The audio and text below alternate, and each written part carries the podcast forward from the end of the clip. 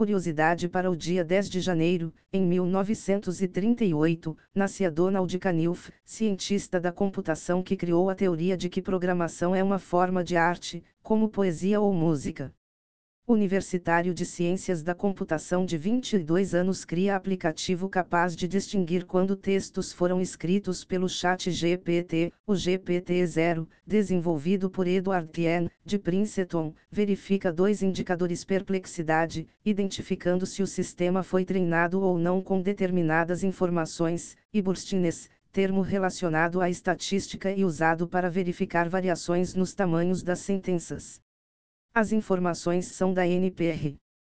Primeira TV completamente sem fio é alimentada apenas por baterias, eliminando até mesmo o cabo de energia. A Displays TV também possui um novo sistema de sucção a vácuo que consegue fixar o dispositivo na parede sem a necessidade de suportes, mas pode falhar caso as baterias descarreguem totalmente, deixando a TV cair no chão.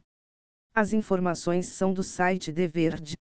Microsoft está em negociações para investir 10 bilhões de dólares na OpenAI. A empresa também está estudando formas de integrar o Chat GPT ao Word, Outlook e PowerPoint, criando ferramentas de IA para compor e-mails e documentos a partir de prompts simples.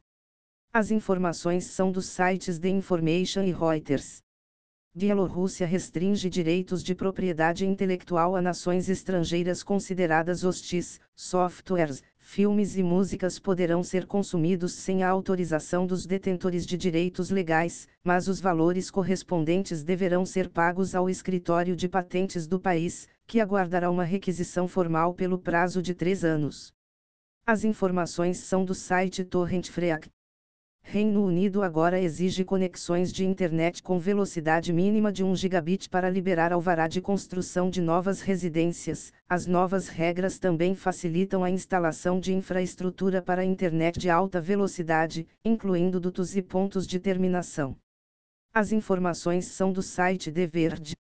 Microsoft encerra suporte ao Windows 7 e 8 nesta terça-feira. Esses sistemas deixarão de obter assistência técnica e atualizações de segurança cruciais. Mundialmente, estima-se que o Windows 7 seja executado em 11% dos computadores e a versão 8, em menos de 1%. O Windows 10 é o mais popular, instalado em 68% das máquinas. As informações são do site The Register. GitHub introduz nova opção para facilitar a busca de vulnerabilidades em código. A análise é gratuita e está disponível para repositórios JavaScript, Python e Ruby, com expansão planejada para os próximos meses. Para ativar o novo recurso, basta ir em Segurança e Análise de Código, no menu Configurar, deixar a opção padrão selecionada e então clicar em Ativar Codecl. As informações são do site Blip Computer. Thank you.